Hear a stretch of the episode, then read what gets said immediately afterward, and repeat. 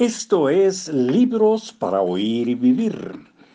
¿Estamos listos para seguir escuchando la magia del orden de Maricondo? Ojalá la respuesta sea afirmativa. Un rengloncito atrás y dice, te habrán liberado para siempre de la idea equivocada de que no eres bueno para organizar.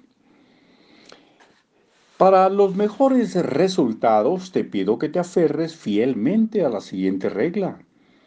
Organiza en el orden correcto. Como hemos visto, esto solo involucra dos tareas. Eliminar cosas y decidir dónde guardarlas.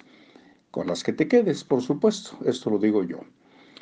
Son solo dos, pero la eliminación debe ir primero. Asegúrate de concluir la primera tarea antes de empezar con la siguiente. Ni siquiera pienses en guardar tus cosas antes de haber terminado el proceso de eliminación.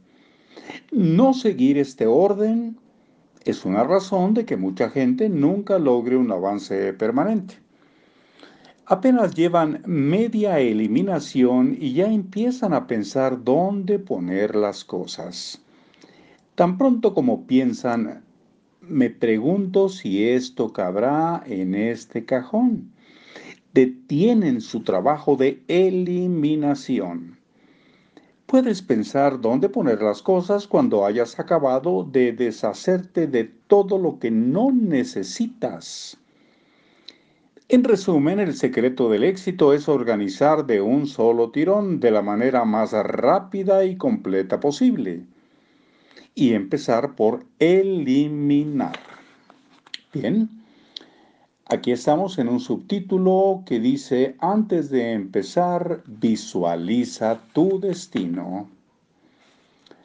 A estas alturas ya puedes entender por qué es fundamental que tires cosas antes de pensar dónde guardarlas, las que conserves. ¿Dónde guardarás las que conserves?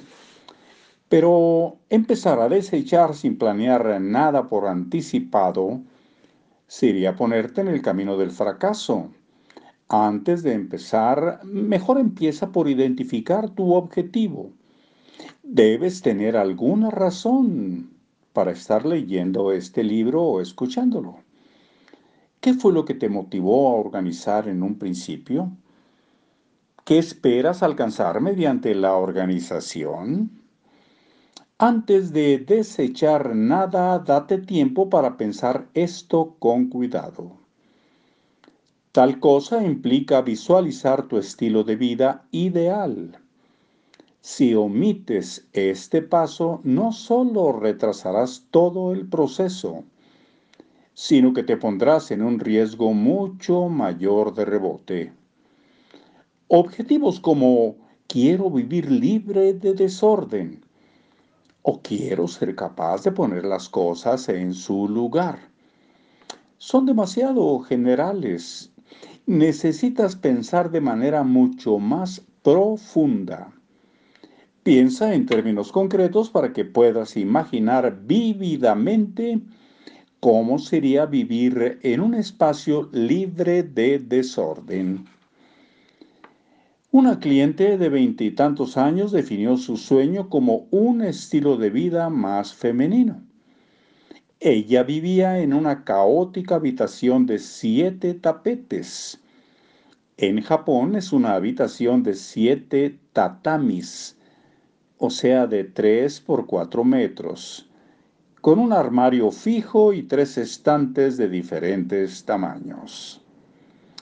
Con esto debería tener suficiente espacio de almacenamiento. Pero mirase donde mirase, todo lo que veía era desorden. El armario estaba tan repleto que las puertas no cerraban y la ropa se salía de los cajones como el relleno de una hamburguesa. El riel para la cortina del ventanal tenía tanta ropa colgada que no hacía falta cortina. El suelo y la cama estaban cubiertos de cestas y bolsas llenas de revistas y papeles. Y con este ejemplo un poco anárquico, damos una pausa para continuar mañana. ¿Están de acuerdo? Hasta luego.